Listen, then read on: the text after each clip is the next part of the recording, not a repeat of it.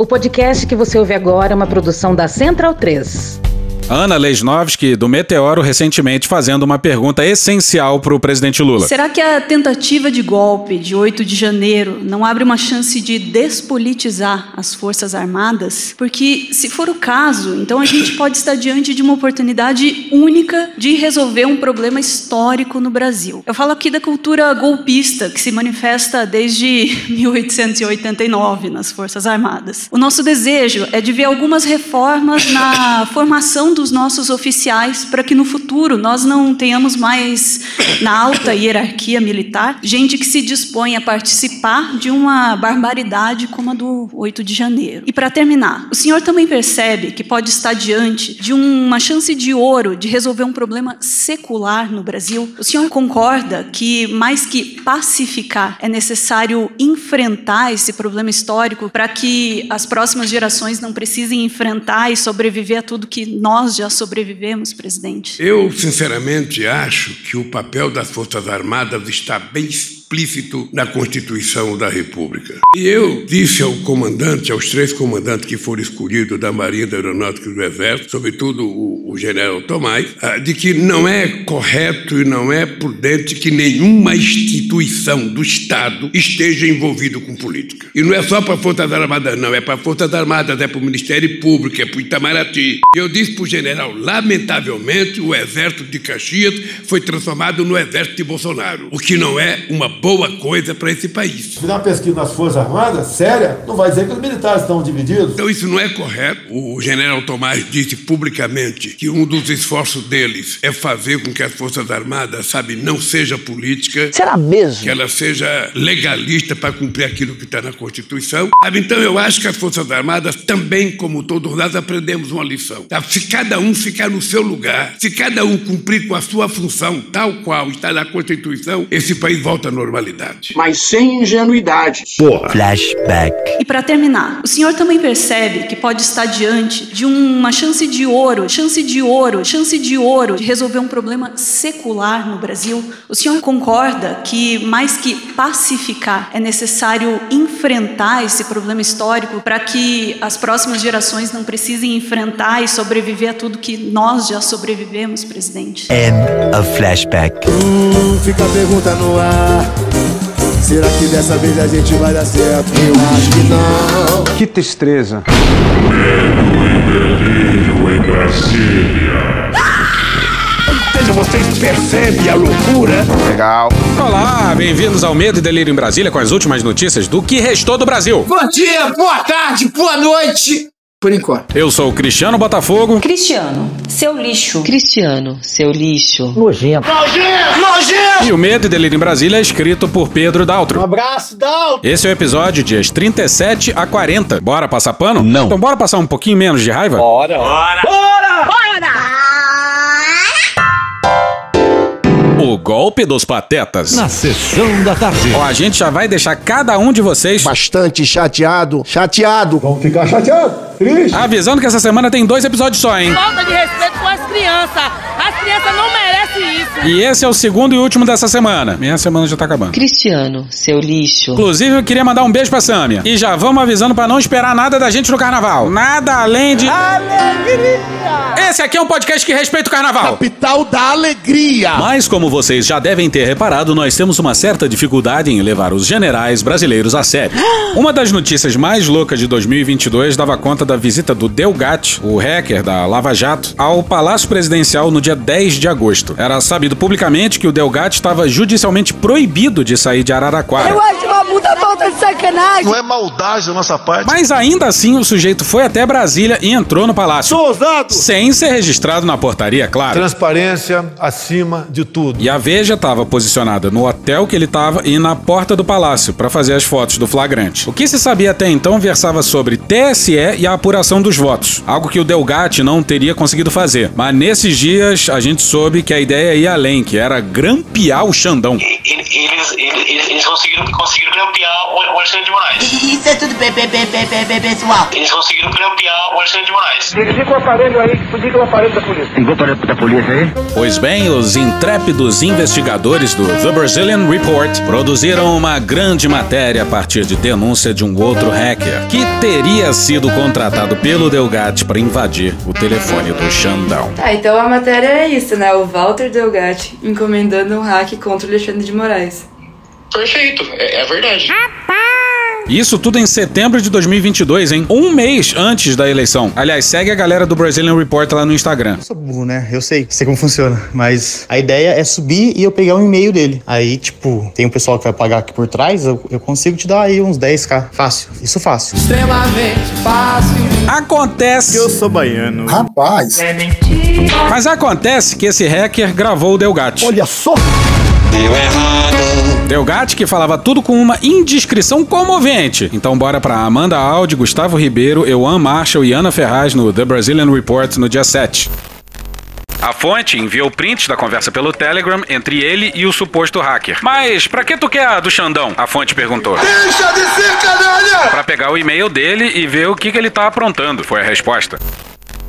E aí, pra delírio do pessoal do Brazilian Report, o Delgatti resolveu falar com eles e confirmou tudo o que foi dito pelo tal hacker, que seria contratado pra clonar o chip do Xandão, Xandão. Tá, então a matéria é isso, né? O Walter Delgatti encomendando um hack contra o Alexandre de Moraes. Perfeito, é, é verdade. Exatamente isso. E esse diálogo que vai a seguir do Delgatti com a jornalista Amanda Aldi é maravilhoso. O chip do Alexandre.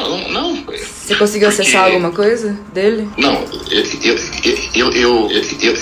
Eu. Eu. Eu eu. Eu falei do chip, esse rapaz aí não conseguiu. Eu falei com outros, também não conseguiram, eu desisti. Sorria! Falei, bom dia, vida. Humor! E os ouvintes mais atentos do Medo e Delírio... Show! Drogado! Sabem que essa visita do Delgatti ao palácio foi obra de ninguém mais, ninguém menos que... Alexandre Não, porra! Calazambelli! A imprensa Zambelli disse que Salve as nossas almas, generais quatro estrelas. que as conversas com o hacker seriam para encontrar fragilidades nas urnas eletrônicas. Tem caixão sendo enterrado vazio. Um dos temas mais caros a Bolsonaro. Respirar gás carbônico acidifica o sangue. Segundo a revista Veja, porém, Delgatti teria recebido a proposta de assumir a autoria de um grampeamento ilegal do ministro, que já teria ocorrido. Gente, a gente já descobriu a cloroquina. As circunstâncias do grampo e se ele de fato ocorreu ainda são incertas. Como o hacker não conseguiu, tinha que achar outro trouxa. Inteligência, inteligência, inteligência, inteligência, inteligência, inteligência, inteligência, inteligência, inteligência, inteligência, inteligência, inteligência, inteligência. Chega! Você trabalhava com a Carla Zambelli, né? Então, tipo, isso não tem nada, nada a ver, só foi uma grande coincidência. Isso aí é sarcasmo! Eu, entendi o começo. Você, você, você trabalhava? Com a Carla Zambelli. Não, eu, eu, eu trabalhei ainda com ela. Eu trabalhei ainda com ela. Eu trabalhei ainda com ela. Sarcasmo! Carla, desculpa. Eu cuido do site dela, das, das redes sociais que. que, que, que, que, que, que, que Humor! estão, estão banidas do Brasil, de tudo. Estão banidas do Brasil, de tudo. Que delícia, cara! Mas eu tenho contrato de trabalho com ela. Sério? É, tipo, registrado tudo? É, não, eu não sou registrado. Eu, eu, eu abri uma empresa, inclusive tá, tá na Veja, que saiu há dois meses isso, e eu, e eu presto serviços a ela, mas ela tinha antes um, um contrato com uma empresa que fazia isso já. O contrato encerrou, ela fez comigo porque eu, eu consegui diminuir, diminuir o valor que ela pagava, mas isso é, ela paga com o dinheiro dela. Inclusive ele está atrasado esse mês. Inclusive ele está atrasado esse mês. É muito engraçado. Aí o hacker diz que recebe 6 mil reais por mês e isso rola desde meados de 2022. Então isso quer dizer que toda essa trama de golpe, ao que tudo indica, envolvia um contrato da... Desde agosto, quando a empresa de Delgatti foi criada, o valor de 6 mil reais citado pelo hacker só aparece uma vez na prestação de contas de Zambelli, em um pagamento para outra empresa, a BM Gestão de Mídias Sociais, no dia 8 de dezembro de 2022. Aí ligaram para Carla. Carla, desculpa. Ao The Brazilian Report, Zambelli disse que Delgatti nunca trabalhou para ela. Um brinde, né, gente? Um brinde, né, gente? Um brinde, né, gente? Após ser informada de que o próprio havia sido gravado falando sobre o suposto contrato, ela mudou o tom. Eu não tenho qualquer relação com Walter no que tange grampear o Moraes, respondeu a deputada por mensagem de texto. Carla, desculpa. E sobe trilha dos trapalhões porque o Delgatti é uma pessoa meio confusa. No último domingo, ele tentou mudar de versão. Disse que os áudios em que oferece 10 mil reais para grampear Moraes seriam, na verdade, de maio ou junho de 2019, antes de ser proibido pela justiça de acessar a internet. Que beleza! Mas não soube justificar por que em um deles menciona pagamento por Pix, sistema de transferências instantâneas que só foi lançado em novembro de 2020. Parabéns pelo Pix aí, presidente. Novo sistema do, do Banco Central que vai ajudar população aí com pagamentos. Tem uma, eu não vi, Obrigada, tem uma do presidente. terceira semana que vai praticamente desregulamentado, tudo sobre aviação civil aí, carteira de habilitação para piloto. Esse, não, esse é do Banco Central para pagamentos. 24 horas, 7 dias por semana, qualquer hora, não precisa de toque nem técnico. Eu não tomei conhecimento. Vou conversar hoje semana com o Roberto Campos. Maravilhoso! E olha que curioso, os generais odeiam. O termo povos indígenas. Não, caralho, os generais odeiam. Xandão. Mas não tem nenhum militar na tentativa de grampear o Xandão? O incrível autogolpe de um governo militar que envolve apenas civis. Hoje. Na casa do caralho, na casa do caralho. No caso da matéria da Veja sobre o Delgatti, a gente apontou isso de forma irônica, porque não tá lá o real papel do GSI. Mas agora estamos realmente intrigados, porque o grampo do Xandão levaria ao tão sonhado autogolpe dos generais. O senhor admite a possibilidade teórica de haver um, um autogolpe? Já houve em outros países, né? Aqui nunca houve. Por enquanto. Pois é, não tem um general na história, só civil. Que estranho, O que nos leva a crer que os generais tentaram, falharam miseravelmente como de hábito. Calma. E aí restou ao Bolsonaro figuras como Zambelli, Esse vírus foi criado no laboratório. nosso amigo Daniel Silveira. Amigo não, amigo caralho. E o Marcos Duval. Um glamour. Vai ver, os generais terceirizaram tudo. Porra, Temer. Eu não tenho medo dos fatos. Sabe como é que é, né? Nunca serei preso! E o Flávio Tá continua falando sobre o pai. Mochila de criança. E é só pérola. Olha só o que, que o Bolsonaro teria dito sobre a reunião com o Marcos Duval. a tentativa do Bolsonaro de me coagir para que eu pudesse dar um golpe de Estado junto com ele. A matéria da Bela Megali no dia 8 no Globo. Meu pai falou pra mim que nem lembrava dessa reunião. Ah, merda, porra! É, dia desse saiu notícia de que o Bolsonaro tinha contado pros aliados que ele ficou mudo na reunião. E agora, do nada. Esqueceu-se. O próprio Flávio tinha confirmado a reunião. Se o Bolsonaro não se lembrava, como que o filho confirmou a reunião que coloca o pai na cena do crime? Eles mentem. Mentem na cara dura. Mentem sem ter vergonha de mentir. É uma coisa sem fundamento, sem pé nem cabeça. Deus escolheu as coisas loucas. Eu até usei essa expressão com ele e disse: Pra mim, se for verdade, seria um crime impossível. Não tem porquê. Sou ousado. Se for verdade que o Marcos tá falando, foi coisa do Daniel Silveira. Você lembra? Para. Eu sei que você Sugestão dele que não foi pra frente, porque não tinha que ir. maravilha. Pois é, o bombadão virou boi de piranha. As piranhas vão passar mal com tanto esteroide. O teu corpo tá esmilinguindo de tanto usar anabolizante. O seu pinto já está um cotoco. Já acabou essa parte. Sobre generais à paisana e fardados. Essa quadra da história é tão complicada que o ministro da defesa do Lula é quem abre o tópico pra falar sobre os Malditos milicos. Doideira! Bora pra Malu Gaspar e o Rafael Moraes Moura no Globo no dia 7.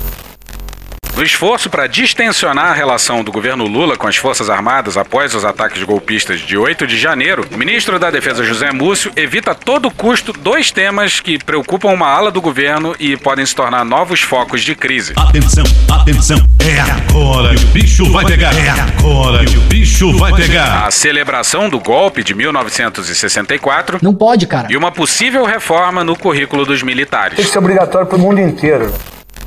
É o nosso general apaisano. A questão sobre a celebração do golpe militar devia ser a questão mais simples de ser resolvida, né? Extremamente fácil. Basta o superior hierárquico dos militares proibir qualquer manifestação do exército sobre a data. E alguém precisa informar pro Múcio que ele é o superior hierárquico dos militares. E ai dele se eles desobedecerem. simples assim. Um manda e o outro obedece.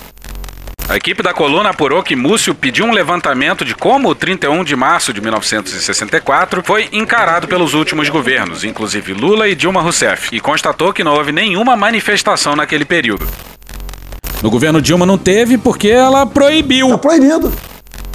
Por isso, a estratégia de Múcio para lidar com esse tema é a do silêncio. Pode ser. O sujeito não para de falar em geração de empregos, PPI, os caralho. Mas sobre o que importa e o que é da alçada dele, ele não fala. O ministro tem dado sinais de que não quer se meter nesse vespeiro e indicado que provavelmente a data não será nem sequer lembrada nos canais oficiais do governo. Sério, não pode ser. Meu irmão, na moral. O Múcio tá dizendo que o governo não vai lembrar do golpe. Não só os militares vão ficar calados e se furtar a falar positivamente do golpe de 64, como os civis vão ficar calados também. Temos ódio à ditadura, ódio e nojo. Alô, Silvio Almeida. Vocês existem e são valiosos para nós. Porra, obrigado. Então escuta isso aqui. Contamos com um discurso furioso seu como ministro dos Direitos Humanos no dia 1 de abril, hein? E outra mudança imperativa versa sobre currículo militar. Brasil gasta milhões em dinheiro público para que escolas militares ensinem, por exemplo, que o dia 1 de abril de 64 foi uma revolução ou um contra-golpe democrático ou qualquer coisa nessa linha. Ou seja, que não foi golpe. Teu cu! No que diz respeito à revisão do currículo de formação dos militares, Múcio avalia que esse não é o melhor momento para tratar do assunto. Flashback. O senhor também percebe que pode estar diante de uma chance de ouro, chance de ouro, chance de ouro de resolver um problema secular no Brasil? O senhor concorda que, mais que pacificar, é necessário enfrentar esse problema histórico para que as próximas gerações não precisem enfrentar e sobreviver a tudo que nós já sobrevivemos? End of flashback. O melhor momento é agora. É essa chance de ouro aí que a Ana do Meteoro tá falando. Aliás, um abraço enorme pra Ana e pro Álvaro. O melhor momento é agora, quando um governo militar, conduzido por generais formados na AMAN, fizeram tudo isso que fizeram. Se esse não é o melhor momento, se essa não é a chance de ouro, esse melhor momento nunca vai acontecer. E qualquer chance que houver nunca vai ser de ouro. Eles não têm apoio interno, empresariado, imprensa e nem externo. A reforma do currículo militar foi uma das sugestões da Comissão Nacional da Verdade, grupo criado no governo Dilma Rousseff para apurar as violações de direitos humanos cometidas pelo regime militar. Coronel Brilhante Ustra. Meu herói. Um herói nacional. Um velho amigo. Se fuder. O objetivo da mudança no ensino seria fazer com que as academias militares e policiais mudassem o conteúdo para valorizar temas como direitos humanos e democracia. Heróis matam. Mas o ministro da Defesa de Lula acha que já há pepinos demais para lidar. Pepino de novo! Fode, porra!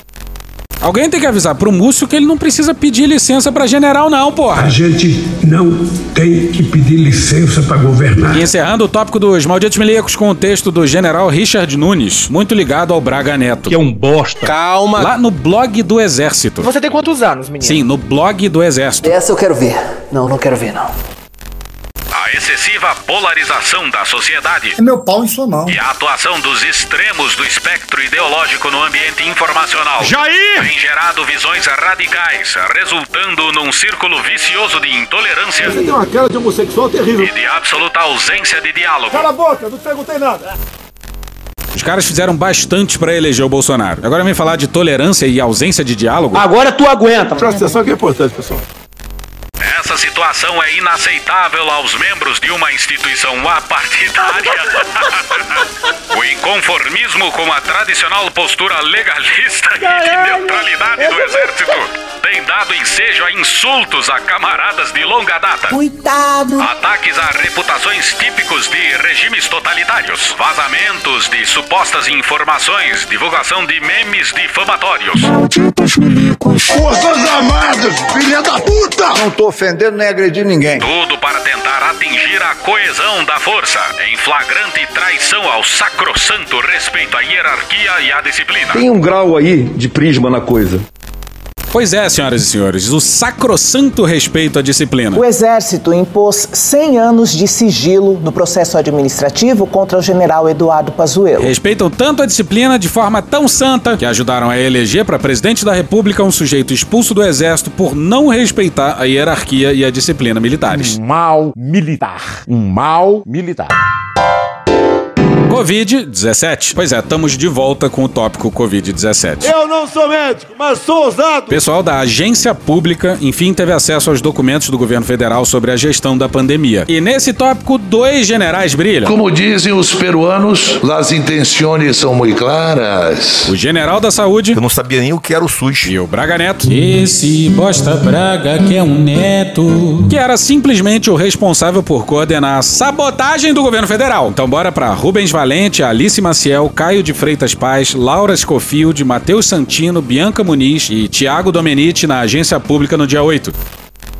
As reuniões do CCOP, o Centro de Coordenação das Operações do Comitê de Crise da Covid-19, realizadas de março de 2020 a setembro de 2021, foram coordenadas de início pelo ministro da Casa Civil de Jair Bolsonaro, Walter Braga Neto. Esse neto bosta que é um braga. Que logo atribuiu a tarefa ao seu braço direito na pasta, o tenente-coronel reformado do Exército, Heitor Freire de Abreu, reformado pela AMAN, então subchefe de articulação e monitoramento da Casa Civil.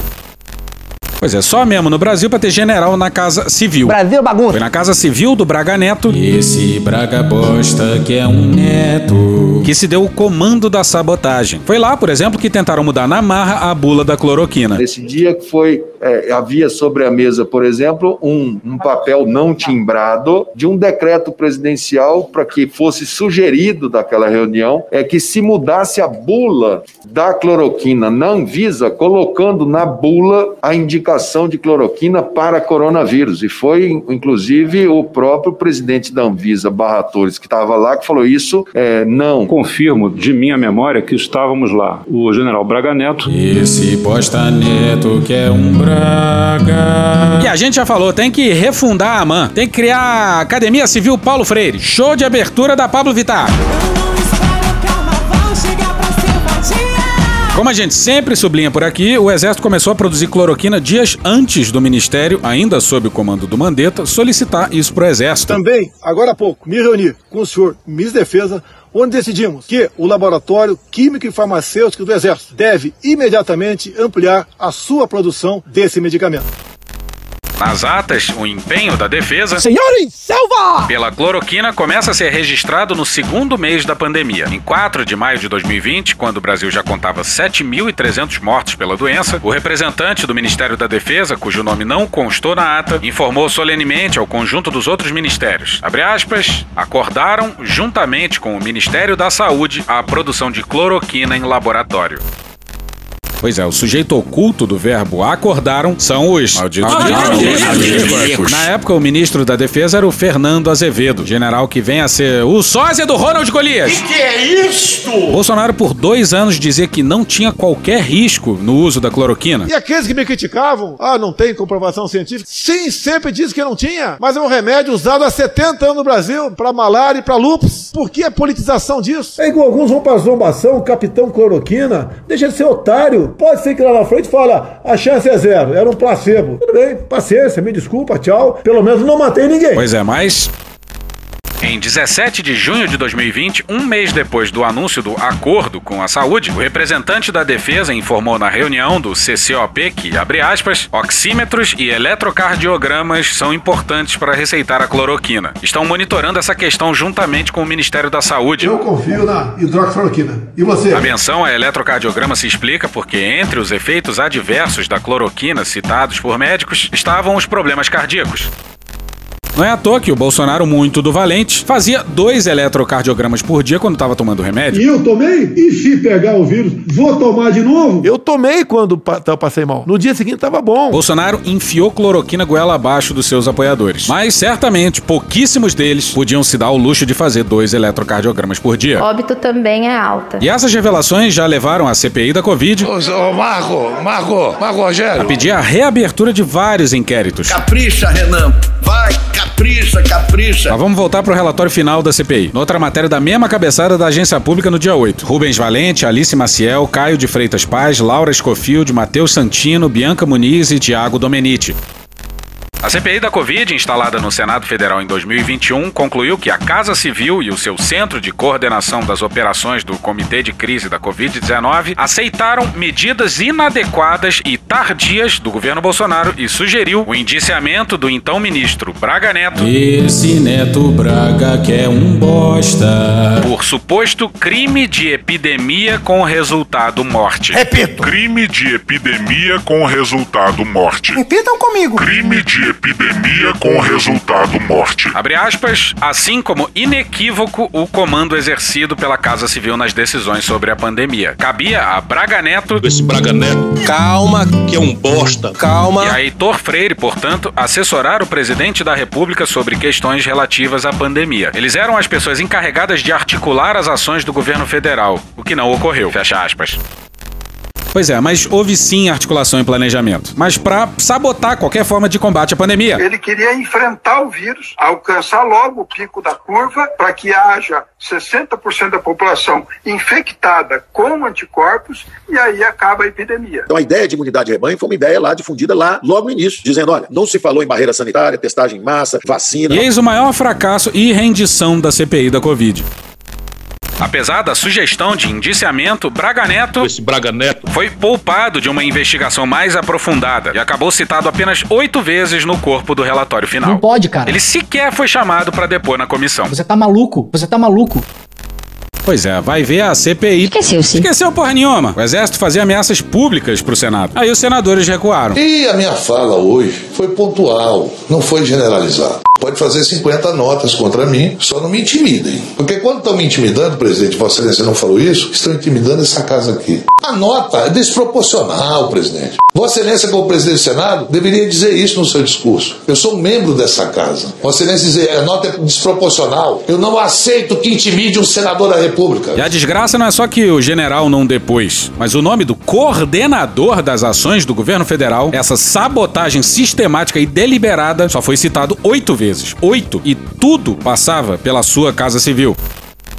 Abre aspas, as ações e inações do ministro Braga Neto e do ex-coordenador Heitor Freire de Abreu são, portanto, suficientes para configurar a possível prática do crime de epidemia, considerando seu dever de agir e a relevância das suas omissões ao quedarem-se inertes e assim contribuírem para o agravamento da pandemia. E na resposta à CPI, o general culpou outro general. Em 50 metros, tire o cu da reta. No relatório final, a CPI transcreveu uma resposta que a Casa Civil encaminhou ao TCU sobre o CCOP e seu papel na pandemia. De acordo com a comissão, abre aspas, a Casa Civil informou que decisões que envolvessem a necessidade de apreciação científica da área médica seriam de competência do Ministério da Saúde. Eu não sou médico, mas sou ousado. Sendo que, quando necessário, técnicos e especialistas do próprio Ministério seriam instados a emitir opiniões e elaborar notas técnicas. Tem um grau aí de prisma na coisa. Pois é, o especialista em saúde era o Osmar Terra. Morreram 780 pessoas no Brasil de H1N1. Provavelmente não vai morrer tanta gente de coronavírus. Sei lá, 4 mil, 5 mil, né? pode ser até um pouquinho mais, mas não vai passar disso. Quarentena e lockdown não funciona. A epidemia não está em todo o Brasil, nem vai se espalhar para todo o Brasil. Se isolamento funcionasse, não morria ninguém em asilo. O vírus te contamina dentro de casa, fora de casa. Na quarentena ele contamina mais dentro de casa do que fora de casa. É uma curva de seis semanas para subir, seis semanas para descer. Esta epidemia vai ser menor e, mais, e me- com muito menos dano para a população que a epidemia do H1N1. No H1N1 nós não fechamos um restaurante e matou muito mais gente do que o coronavírus vai matar. Nós vamos entrar junho já praticamente sem epidemia no Brasil. O novo coronavírus não pode sofrer mutação e recontaminar a mesma pessoa? Não, isso não existe em epidemia. Num período curto de epidemia não tem esse problema. Tinha o Osmar Terra e tinha o gabinete paralelo. Braga Neto tá dizendo que a culpa é do Pazuello. Mas a gente tá sentindo falta dele, hein? O terrível homem do broche de caveira. Tem bastante coisa sobre Manaus. Talvez o capítulo mais macabro e verde-oliva da pandemia. Que Vossa Excelência atribui sua demissão do cargo de ministro da Saúde. Missão cumprida. Bora pra mais uma da mesma série da Agência Pública. Também saiu no dia 8 e eu faço questão de repetir o nome de todo mundo. Rubens Valente, Alice Maciel, Caio de Freitas Paz, Laura Scofield, Matheus Santino, Bianca Muniz e Tiago Domenici. As atas de reuniões secretas realizadas entre diversos ministérios e órgãos do Palácio do Planalto naquele período registraram a omissão do Ministério da Saúde sob o comando do então general da Ativa do Exército, Eduardo Pazuello, diante da tragédia anunciada. Eu cheguei na minha casa ontem, tava minha cunhada, um irmão que não tinha oxigênio pra, pra- nem pra passar o dia. Acho que chega amanhã. O que, que você vai fazer? Nada.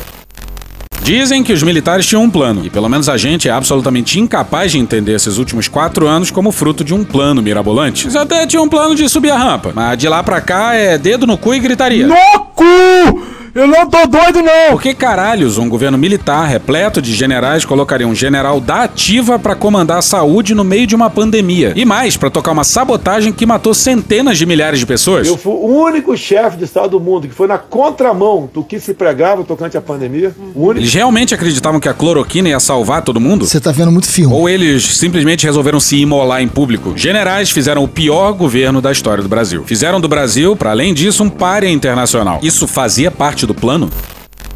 As atas reunidas em 806 páginas são o registro histórico do descaso do governo federal diante da perda de centenas de milhares de brasileiros e das consequências da doença. Gripezinha ou resfriadinho. Enquanto o tom das notícias e os relatos dos profissionais de saúde na época revelavam a urgência da adoção de medidas concretas para combater o vírus, os documentos internos mostravam que representantes do governo não consideravam a gravidade dos acontecimentos. Está uma histeria. Com toda certeza, há um interesse econômico envolvido nisso tudo para que se chegue a esse, essa histeria. Era comum, por exemplo, a apresentação pela Secretaria de Governo de demandas urgentes por parte dos estados, conforme estes eram assolados por seguidos picos de contágio da doença. Mas tais pedidos ficavam de fora da lista de tarefas e encaminhamentos aos integrantes do CCOP. A pressa não se justifica. Geralmente compilados ao fim dos encontros. É como se a gente estivesse numa guerra e os pedidos desesperados por mais munição e tropas, por exemplo, não chegassem no alto da cadeia de comando. Eu tenho vergonha. Isso que dá colocar general no poder. Em 27 de dezembro de 2020, o Ministério da Saúde identificou um aumento significativo no número de hospitalizados em Manaus, que se multiplicou de 36 casos no dia 20 para 88 casos no dia 27, conforme informações enviadas pela pasta CPI da Covid no Senado Federal. Eu vi que o povo em Manaus ignorou o decreto do governador do Amazonas. Bosta de um prefeito, faz um bosta no decreto, algema e deixa todo mundo dentro de casa. Se tivesse armado, ia pra rua. Às 10 horas e 4 minutos do dia seguinte, o Comitê de Crise se reuniu na sala 97 do Palácio do Planalto. Mas o tema não foi pauta de discussão e o Ministério da Saúde sequer citou o aumento de infecções no encontro. Tem que deixar de ser um país de maricas. 27 de dezembro. O colapso em Manaus se deu no dia 14. E na CPI da Covid, o Manauara Pazuello disse que o problema é que a logística para Manaus é complicada. A cidade é cercada de água. Tu tava fora do Brasil, irmão? Somente no dia 30. Pra que essa, essa ansiedade, essa angústia? A pedido do subchefe adjunto de gestão pública, o Ministério da Saúde informou ao comitê os números de óbitos e de contaminação no estado do Amazonas, mas continuou escondendo o que acontecia na capital. O órgão não só omitiu o crescimento de internados, como os dados apresentados sobre Manaus davam a impressão de que a situação estava sob controle, com a redução de contaminações no município. E o responsável por isso é o Ministério da Saúde, comandado por um general da ativa, que tinha coronel. Terrível homem do broche de caveira! E até capitã. Eles têm um pênis. E sabe quem deveria saber da crise que viria? A ABIN do Heleno. Eu tenho vergonha. No comecinho da pandemia, a ABIN produziu um relatório todo certinho, todo corretinho, com tudo certo. Ah, depois cagou tudo, né? E no que tange Manaus, bastava um clipping das notícias dos dias anteriores ao colapso para ver que tinha alguma coisa incrivelmente errada, né? Na reunião do Comitê de Crise realizada naquele 30 de dezembro, o representante da Secretaria de Governo também relatou que o Estado do Amazonas, aspas, havia pedido apoio no fornecimento de EPIs, habilitação de leitos, disponibilização de profissionais de saúde, etc., fecha aspas, e que essa demanda havia sido repassada ao Ministério da Saúde e à Subchefia de Articulação e Monitoramento da Casa Civil da Presidência da República. Ao término do encontro, que durou menos de 30 minutos, ficou decidido que a saúde deveria apenas avaliar a demanda do Amazonas. Pressa se o cara já morreu, caralho? Pois é, a reunião durou menos de 30 minutos. Aí só no dia 3 de janeiro, uma comitiva do Ministério foi lá. Comitiva comandada pela capitã O Cloroquina. estado do Amazonas é o primeiro estado do Brasil que recebe o aplicativo Tratkov. Abre aspas, em resposta ao questionamento apresentado pelo subchefe adjunto executivo da SAM, a subchefia de articulação e monitoramento da Casa Civil da Presidência da República, acerca da implementação barra incremento pelo Estado do Amazonas de tratamento precoce para a Covid-19, o representante do Ministério da Saúde informou que o Estado não tem adotado a contento essa estratégia. Por que será? Salientou ainda que essa questão foi tratada pela equipe técnica que esteve em Manaus no dia 4 de janeiro. Fecha aspas, relata o documento obtido pela pública. Estamos juntos buscando, num prazo muito breve, muito curto, desenvolver todas as ações que forem necessárias para que não falte medicamentos para o tratamento precoce. E aí a gente insiste aqui no apelo aos profissionais médicos, aos enfermeiros, aos profissionais da atenção primária, que deem aos seus pacientes o direito para que eles, ao serem diagnosticados com Covid, o médico pode prescrever o tratamento precoce que pode salvar vidas. Peço de novo a todos os profissionais que trabalham nas unidades básicas de saúde, aos médicos das unidades de pronto atendimento, que prescrevam após diagnosticarem clinicamente os seus pacientes o tratamento precoce, ele pode salvar vidas. Essas orientações já foram dadas pelo Ministério da Saúde desde maio. A capitã cloroquina na CPI jura que não se atentou para a questão do oxigênio. Vossa Senhoria recebeu informações a respeito do abastecimento de oxigênio medicinal nos hospitais de Manaus e sobre a capacidade de fornecimento desse insumo ao serviço de saúde? Não, senhor. Durante o período que eu estive lá, inclusive eu participei de visitas aos hospitais, onde foi o nosso grande choque. Não recebeu informações? Nenhuma hein? informação durante o período em que eu me encontrava lá. Não recebeu informações. Vossa Senhoria atuou diretamente na obtenção de oxigênio medicinal para Manaus? Não, senhor. Com quem Vossa Senhoria tratou do problema? Eu não tratei do problema. Em que momento? Em nenhum momento. Tá bom. Eu não estava mais em Manaus. A minha prospecção, ela durou do dia 3 ao dia 5. Eu voltei para Brasília, entreguei os relatórios completos para o ministro, mas eu não participei da compra, aquisição e da logística de fornecimento de oxigênio. Pois é, mas a mesma equipe do Ministério da Saúde que esteve na cidade no dia 4 também previu o que aconteceria dali a pouco mais de uma semana. Abre aspas, há possibilidade iminente de colapso do sistema de saúde em 10 dias, fecha aspas. A informação revelada em reportagem da Pública em 18 de janeiro de 2021 consta em um documento enviado pela AGU ao Supremo Tribunal Federal, mas esse dado não foi levado ao comitê de crise, conforme as atas obtidas pela reportagem. E a culpa é de quem?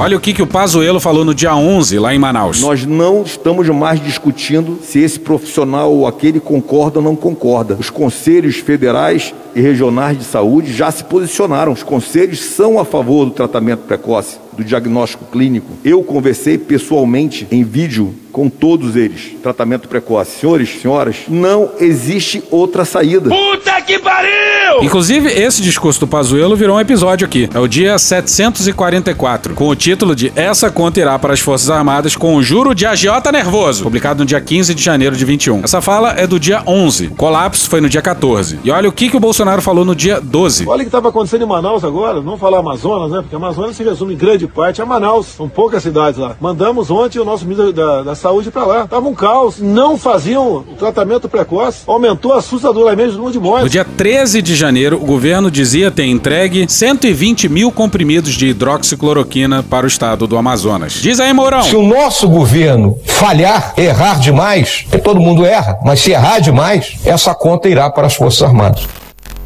Em 14 de janeiro, a cidade já enfrentava o colapso sanitário. Nesse dia foi registrado um pico de enterros, 213 sepultamentos em 24 horas. A média diária de mais de 100 sepultamentos se manteve por pelo menos 45 dias seguidos. Daí em diante, pessoas morreram asfixiadas no seco. E mortes, pessoal, por asfixia porque não tinha oxigênio. É morrendo asfixiado. Imagina você morrendo afogado. Enquanto o governo esnobava oxigênio. O senhor fez algum contato com alguma autoridade venezuelana para conseguir esse apoio? É, não, eu, a doação foi oferecida pelo governo venezuelano. Perfeito. O Itamaraty realizou algum esforço com os demais países vizinhos para socorrer os amazonenses que estavam oh, faltando oxigênio? Não, não permitiram que um avião fosse lá. Teve que vir de estrada. Enquanto estava morrendo gente sem oxigênio, oxigênio em Manaus, o oxigênio vindo da Venezuela estava vindo de estrada. O Ministério das Relações Exteriores não fez contato com o governo venezuelano por questões ideológicas. O senhor ligou para alguém da Venezuela? Não. O senhor agradeceu ao gesto do governo venezuelano? Não. Perfeito. Nas atas fica claro que o governo só foi olhar para Manaus por ordem do STF, numa decisão de 15 de janeiro do Lewandowski. E quando já se sabia que a cloroquina não adiantava é porra nenhuma. Deus foi tão abençoado que nos deu até a hidroxicloroquina para quem se acometeu da doença. Ainda assim, na reunião do CCOP de 16 de janeiro, o então diretor de programa do Ministério da Saúde, Marcelo Pires, relatou que entre os problemas identificados pelo Ministério estava a falta de atendimento precoce no município de Manaus. A gente já comentou como malandramente eles foram trocando de cloroquina para hidroxicloroquina, para tratamento precoce, para tratamento imediato ou coisa parecida, querendo causar ambiguidade. Mas na prática eles estavam falando da administração de remédios sem comprovação científica. Ou pior, que já comprovadamente não funcionava. O tratamento precoce está subordinado à ideia mais ampla de imunidade de rebanho. Pois é, eles falharam miseravelmente, são incapazes de se atentar para o próprio erro. E a razão pela qual o exército entrou de cabeça na cloroquina é uma coisa que a gente nunca vai entender. Não é possível que a teoria ou a lógica por trás das cabeças deles seja a mesma do Bolsonaro. E o elemento chegava com malária e covid e era tratado com hidroxicloroquina e ficava bom. Precisa ser muito inteligente para entender que a hidroxicloroquina serve para as duas coisas? Há uma distinção óbvia entre correlação e causalidade. Thank you! Obrigado pelo STF, o CCOP convocou sua primeira reunião extraordinária em 16 de janeiro para elaborar uma resposta à DPF, discutir a situação do estado do Amazonas e as vacinas contra a Covid-19. A Secretaria de Articulação e Monitoramento da Casa Civil finalmente passou a tratar a situação com urgência, pois, abre aspas, pediu que todos os ministérios e órgãos barra entidades repassem as informações tempestivamente a esse comitê de crise e ao CCOP para que possamos atuar da forma mais rápida possível fecha aspas. This is fine. Pois é, só no dia 16 de janeiro. I'm okay with the events that are unfolding currently. O colapso foi no dia 14 e esperaram dois dias para se reunir. That's okay. Things are gonna be okay. Puta que pariu! Ou seja, somente 12 dias depois da visita do Ministério da Saúde ao Estado, na qual técnicos advertiram do colapso iminente, a pasta respondeu ao pedido da SAM com a afirmação de que estava elaborando um plano de contingência. E lembra do Pazuello dizendo que a logística era complicada? Na mesma ocasião, a SAM pediu para que fossem enfatizadas pela comunicação governamental, aspas, as dificuldades de transporte na região amazônica e seu desafio logístico, e o esforço da Força Aérea Brasileira na ajuda da logística complicada, fecha aspas. Pois é, falharam numa guerra contra um vírus. A gente tende a achar que iriam falhar também contra um exército de verdade. No dia seguinte, 17 de janeiro, quando vencia o prazo de retorno ao STF, o comitê fez uma segunda reunião extraordinária sobre o mesmo tema. Foi nela que o Ministério da Defesa definiu um fluxo para o transporte de cilindros de oxigênio de Brasília para Manaus, para o atendimento dos enfermos. Pois é, até o dia 17 não havia sido definido um fluxo. Pois é, dia 17, três dias depois do início do colapso. O governo dos generais seguiu os ensinamentos do Paulo Guedes. Deixa o cara se fuder, pô. Deixa cada um se fuder. O encontro revela ainda que não havia um plano de atendimento pelas Forças Armadas para outros municípios amazonenses, pois o representante da SAM informa ter, abre aspas, solicitado ao Ministério da Defesa que inicie o planejamento para eventualmente atuar no transporte para cidades do interior do Amazonas, fecha aspas. Pois é, diz aí, Rassum. Puta que pariu! E você, Cunha do Bem? Show! Show! Show! Show! Show! Show! E hoje a gente fica por aqui. Esse episódio usou áudios de Meteoro Brasil, Thiago Rodrigo, Podcast no Pé do Ouvido, Cartoon Network, Grupo Pichote, Raiz Saia Rodada, Rede Globo, Choque de Cultura, Gil Brother, Hermes e Renato, Galãs Feios, Same Bonfim, Trapalhões, Professor Pasquale, Carla Bora, TV Senado, Diogo Defante, TV Brasil, Veja.com, Looney Tunes, Cuphead, The Brazilian Report, Programa do Ratinho, J Quest, Dorival Caymmi, Franciel Cruz, Planet Ramp, Samuel Mariano, SBT News, Poder 360, Monty Python, Igor Guimarães, Coisa Nossa, The Noite, Pharrell Williams, Desmascarando, Desmentindo Bolsonaro, CNN Brasil, Vitor Camejo, Rádio CBN, Esporte TV, SATV, Edilson Farias, Magari Lorde, Porta dos Fundos, Antagonista, Programa Cadeia, Canal Meio, Bruno Aleixo, Jorge Benjor, Falha de Cobertura, Intercept Brasil, Os Donos da Bola, Chiquititas Brasil, TV Câmara, Midcast, UOL, TV Pública de Angola, Rede TVT, Rádio Band News FM, Diogo Defante, Samira Close, Franciel Cruz, BM CBDF, Turma da Mônica, Jornalismo TV Cultura, José Neumann Pinto, Estadão, Pablo Vitar, Metrópolis, A Praça é Nossa, Flow, Maluta On, Casa do Mickey, Júlio Victor, Gilberto Gil, Cine Trash, Planalto, Jovem Pan, Dom Juan, Belo, Leandro Rassum, CBN em Foco, Mônica Debole, The Office e Globo News. Thank you! Se quiser e puder, pinga um lá pra gente no PicPay ou no apoia.se barra medo e delírio. Porra, doação ao caralho, porra. Não tem nem dinheiro pra me comprar um jogo de videogame, morou, cara? Assina o nosso feed no seu agregador de podcast favorito e dá uma olhada nas nossas redes sociais. E também no loja.medoedelirioembrasilha.com.br. Eu sou Cristiano Botafogo, o Medo e Delírio em Brasília é escrito por Pedro Daltro e um grande abraço. Bora passar pano? Não. Mas bora passar menos raiva? Bora! Me permite uma parte? Não lhe dou a parte. Para se eleger, Bolsonaro se aproveitou do sentimento de profundo ressentimento que domina a maioria dos brasileiros. Convenceu de que seria a melhor opção para um público que sente que não tem seus direitos básicos assegurados, para outro que se frustrou com promessas públicas não cumpridas por gestões anteriores, incluindo a do PT, para mais um que nutre historicamente o medo da perda do status quo e para outro que vê o conservadorismo, a intolerância, o conflito e métodos punitivos e vingativos como caminhos para a resolução de problemas sociais. Um eleitorado mal informado, resultado da falta histórica de estrutura e qualidade na educação formal, a democratização do acesso à tecnologia e smartphones, aproveitada pelo brasileiro nos últimos anos, mas sem o conhecimento necessário para interpretar com qualidade uma notícia, a ascensão das religiões neopentecostais no Brasil e o crescimento dos movimentos de extrema-direita a nível global e do conservadorismo foram elementos fundamentais para a fragilização das bases democráticas no Brasil por meio da atuação de Bolsonaro como presidente. Acabou? Acabou! Houve o aniversário essa semana de um mês da intentona golpista, da tentativa de golpe. Eu usaria uma trilha que surgiu, salvo engano, foi no podcast Medo e Delírio em Brasília, que musicou a fala de Augusto Aras. Eu, aquela fala emblemática na, na, no início da abertura do ano do Judiciário, que ele fala da democracia, diz eu te amo, eu te amo, eu te amo, democracia, e fizeram uma espécie de jingle de Augusto Aras, que não sai da minha cabeça. Depois, ao longo do programa aqui, eu. Vai cantar, canta, um trechinho. Natuza. Canta, a gente Deixa quer que você ver. cante também. Como dizia o poeta que lhe falava todo dia: Te amo, te amo, te amo, democracia. e esse refrão, a Lili Midley grudou na minha cabeça. Eu já mostrei pro Gabeira, pro Camarote, pra Ana Flor. Eu só não mostrei para Eliane Cantanhede, que está aqui, mas depois que terminar o programa eu vou mostrar a versão original, porque é muito bom. Como dizia o poeta